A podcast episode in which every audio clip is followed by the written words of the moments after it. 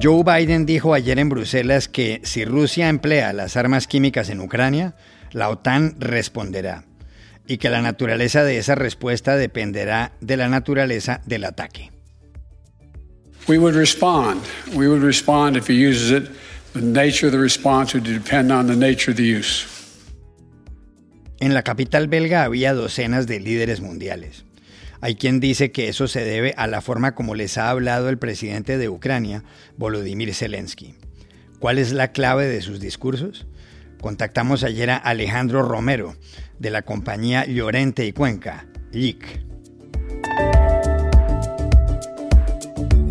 Muchas expresiones que usamos al hablar provienen de las distintas guerras que ha librado la humanidad. Ayer conversamos sobre el tema con la profesora de Historia del Idioma en la Universidad de Sevilla y autora del libro El árbol de la lengua, Lola Pons. Este domingo tendrá lugar en el Dolby Theatre de Los Ángeles la ceremonia número 94 de los premios Oscar. ¿A qué cosas hay que prestarles atención? ¿A qué películas? ¿A cuáles artistas? Se lo contamos en segundos en este episodio.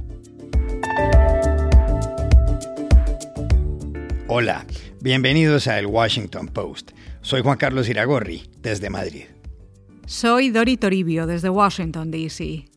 Soy Jorge Espinosa, desde Bogotá. Es viernes 25 de marzo y esto es todo lo que usted debería saber hoy.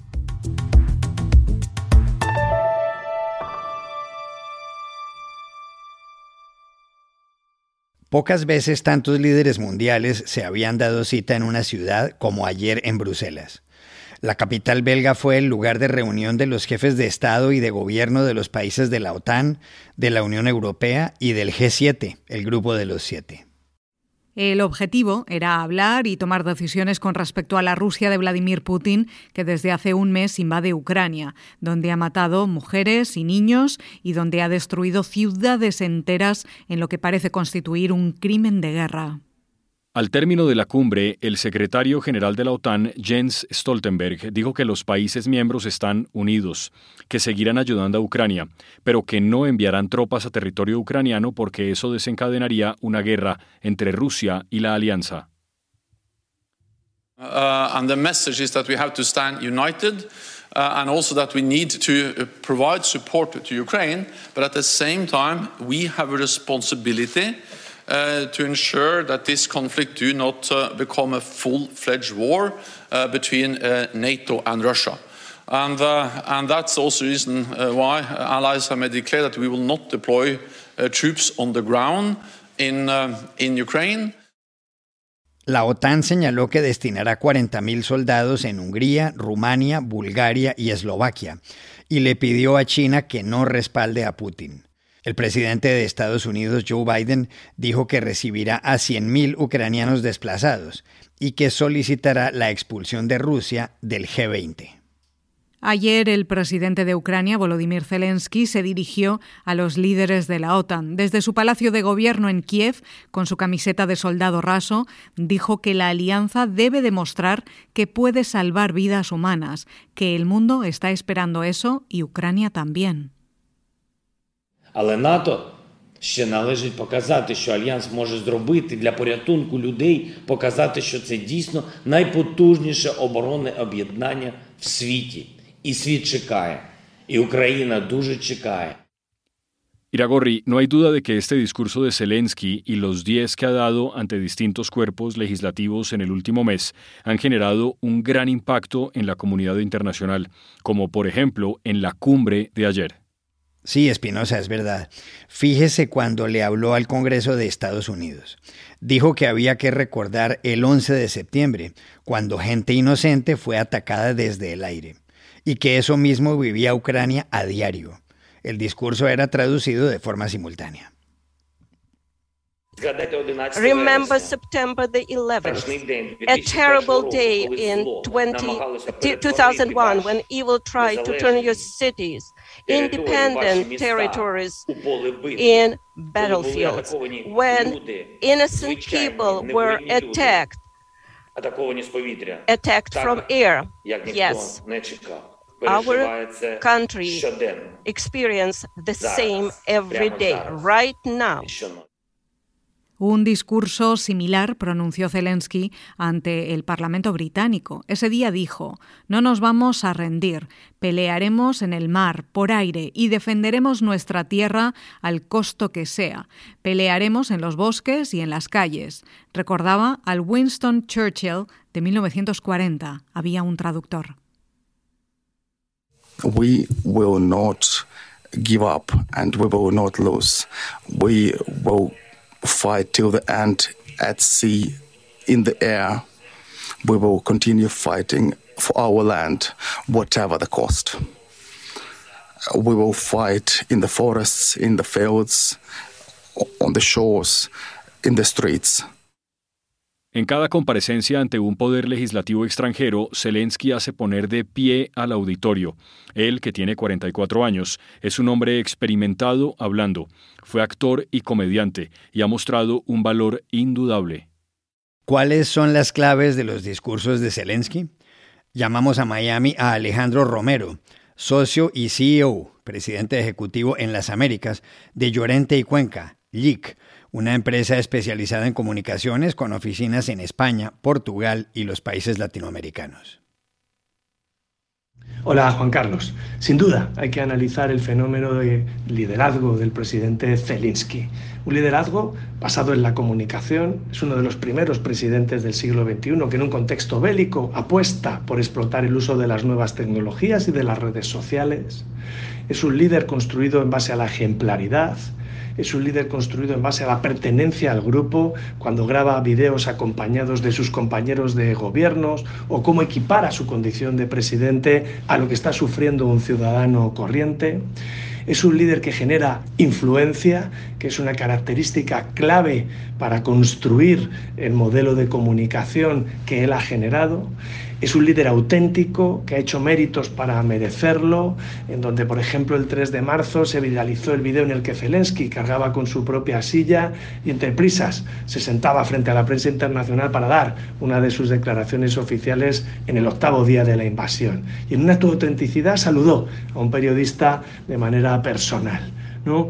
Eh, valentía. La autenticidad es una expresión de valentía con un gran autoconocimiento y compromiso con el propósito de defender Ucrania. No exento de eficacia y de una gran visión de futuro. Y todo esto con una gran potencia y conocimiento de la comunicación audiovisual, donde cada uno de sus discursos es cercano y genera una llamada a la acción, un call to action, poniendo ejemplos permanentemente de lo que están sufriendo los ciudadanos ucranios en el modo de lo que van a entender un ciudadano americano, un ciudadano inglés o un ciudadano alemán. Ese video donde hace estallar y se bombardea la Torre Eiffel o el Big Ben, genera luego el poner el ejemplo de cómo se están bombardeando infraestructuras icónicas o edificios icónicos en Ucrania. Porque lo que está haciendo es acercar el sufrimiento del pueblo ucranio para que posteriormente le pueda estar pasando a otro ciudadano europeo. Ese conocimiento de las redes sociales, mensajes cortos, generación de titulares, ejemplos y una llamada a la acción son las bases de la eficacia y del liderazgo que mantienen a Zelensky al frente de la defensa de Ucrania.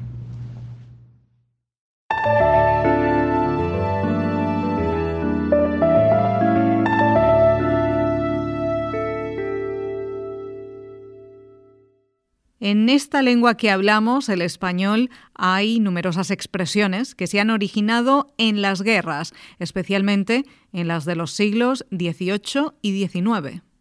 Una de las personas que más saben del asunto es Lola Pons, profesora de Historia del Idioma en la Universidad de Sevilla y autora del libro El árbol de la lengua. La llamamos ayer. Sí, ha habido muchas expresiones que han llegado a nuestra lengua desde el ámbito militar. Hoy, por ejemplo, nos influye mucho el mundo de la política o el ámbito del deporte, pero antes, al menos hasta el siglo XIX, era la Iglesia y el ejército los dominios superiores para la población común y la terminología militar se propagaba muy fácilmente, ya que la sociedad civil conocía el ámbito militar, por ejemplo, a partir de los soldados de reemplazo, de ese famoso servicio militar.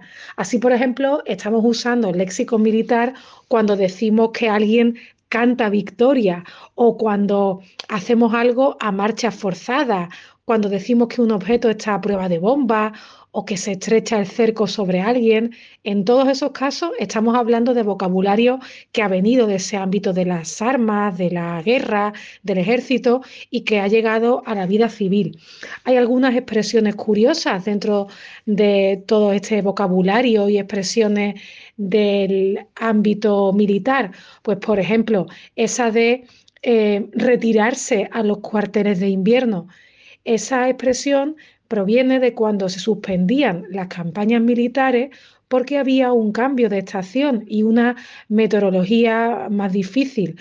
En esos cuarteles de invierno se refugiaba la tropa en los meses en los que hacía mucho frío como para meterse en una guerra. Es una expresión muy interesante que convive con otras, como coger a alguien con el paso cambiado porque se está desfilando mal en la tropa, o salir en desbandada, que significaba salir corriendo y desamparar las banderas. También en muchos casos eh, el armamento ha ido dejando huellas en nuestro vocabulario, incluso aunque ese armamento ya se haya dejado de utilizar en el ejército. Por ejemplo, eh, cuando se usaban lanzas, salieron expresiones como romper una lanza por alguien, atreverse a luchar por alguien, y esas expresiones seguimos empleando.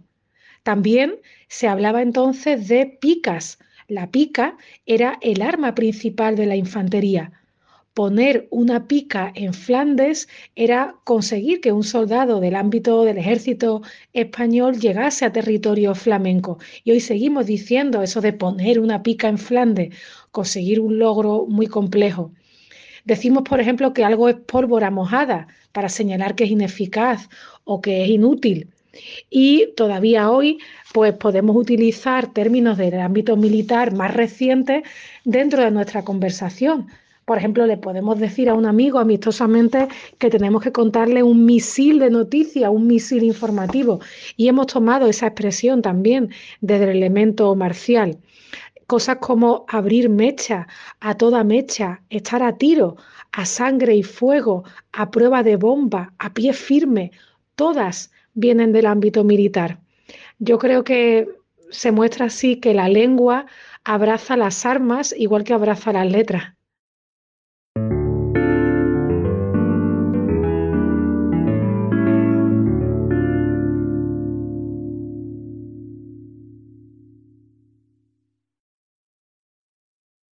Pasado mañana, el domingo por la noche, se llevará a cabo la ceremonia de entrega de los premios Oscar en el Dolby Theater de Los Ángeles. ¿Qué va a ser lo más importante, Dori? Juan Carlos, lo primero que veremos el domingo es si la pandemia del coronavirus sigue presente en la ceremonia de este año o si ya intentan volver a la normalidad. Y también si se habla algo de la guerra en Ucrania. La gala de los Oscars suele tener algún apunte político, así que veremos qué pasa en esta ocasión en una ceremonia presentada por primera vez por tres mujeres, las actrices Regina Hall, Amy Schumer y Wanda Skies. Y además, ahora mismo, en la categoría de mejor película, hay dos favoritas, según los críticos, y las dos están dirigidas por mujeres. The Power of the Dog, El Poder del Perro, que está en Netflix y es un western ambientado en el estado de Montana en 1925, dirigido por Jane Champion, con Benedict Cumberbatch como protagonista, que está espléndido. Y Cora, la comedia dramática de una adolescente hija de adultos sordos, dirigida por Sean Hayter, una de las sorpresas de esta temporada de premios de cine. Jane Champion, por cierto, está también nominada en la categoría de Mejor Dirección y compite con uno de los grandes, Steven Spielberg, al frente de West Side Story, la nueva versión del musical de 1957.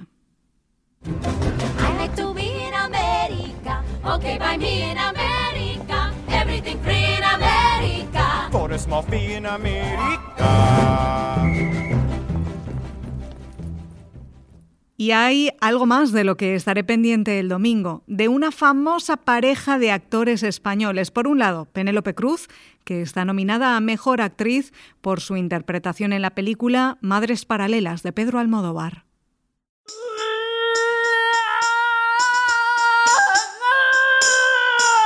A mí me encanta la idea de tener un hijo contigo, Yanis, pero no sé si puedo permitírmelo ahora. No es cuestión de si podemos permitírnoslo, es cuestión de que ya está aquí. Es la cuarta vez que Penélope Cruz está nominada a los Oscar, galardón que se llevó como mejor actriz de reparto en 2009 por la película Vicky Cristina Barcelona, dirigida por Woody Allen. Y junto a ella, nominado en la categoría de mejor intérprete, está su marido, el también gran actor Javier Bardem, protagonista de Being de Ricardos, de Aaron Sorkin. Bardem se hizo con el Oscar al mejor actor secundario en 2007 y ahora aspira a la categoría grande que está difícil entre sus rivales, Benedict Cumberbatch, Will Smith por la película sobre las tenistas Venus y Serena Williams, King Richard, y Denzel Washington por The Tragedy of Macbeth. Así que ya tengo las palomitas preparadas en Washington, Espinosa. Tú desde Bogotá, como buen amante del cine, ¿qué esperas ver este domingo? Dori, lo primero que espero ver toneladas de maíz pira, como le decimos en Colombia a las palomitas. Empezaré con El Callejón de las Almas Perdidas, la película del director mexicano Guillermo del Toro, que tiene cuatro nominaciones, entre ellas Mejor Película. Tiene, además de la dirección de Del Toro, que ya ganó dos premios Oscar a Mejor Dirección y Mejor Película en 2017 por La Forma del Agua, una nómina de actores y actrices estupenda.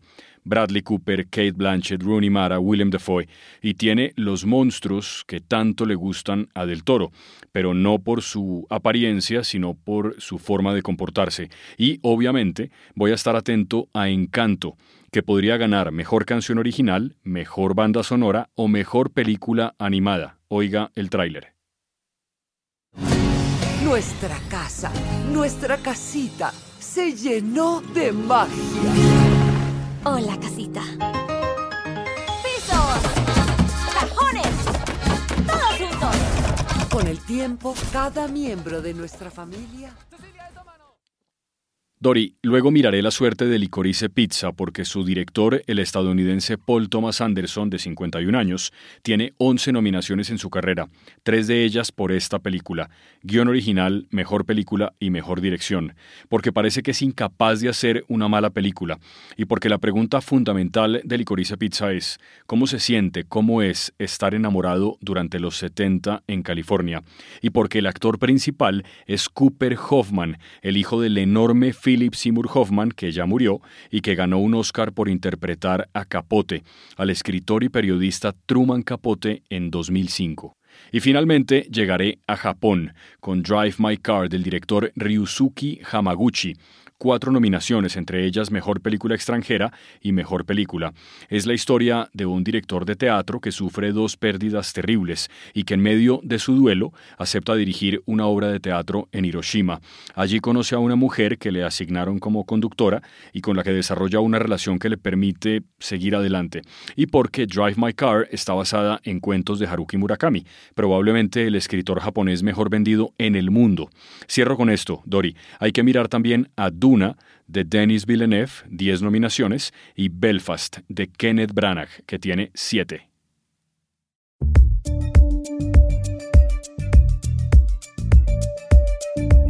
Y estas son otras cosas que usted también debería saber hoy.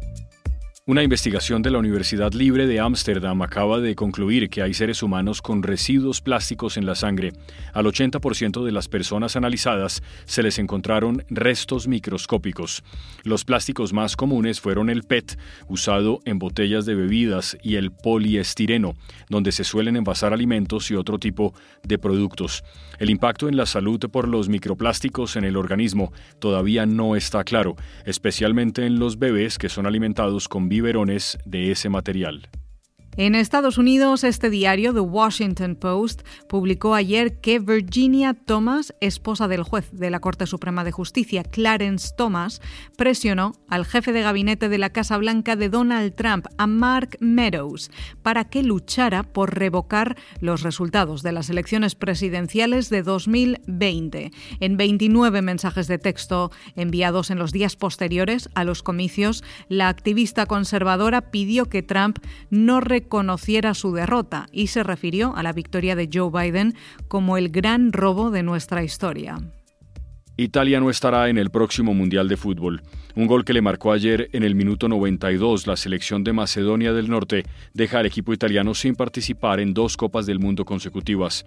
Hace cuatro años la selección de Suecia sacó al equipo azul. Ahora, el resultado para el equipo dirigido por Roberto Mancini es duro para un país cuyo seleccionado ha ganado cuatro mundiales, los de 1934, 1938, 1982 y 2006. Y aquí termina el episodio de hoy de El Washington Post, El Guapo. En la producción estuvo John F. Burnett. Por favor, cuídense mucho.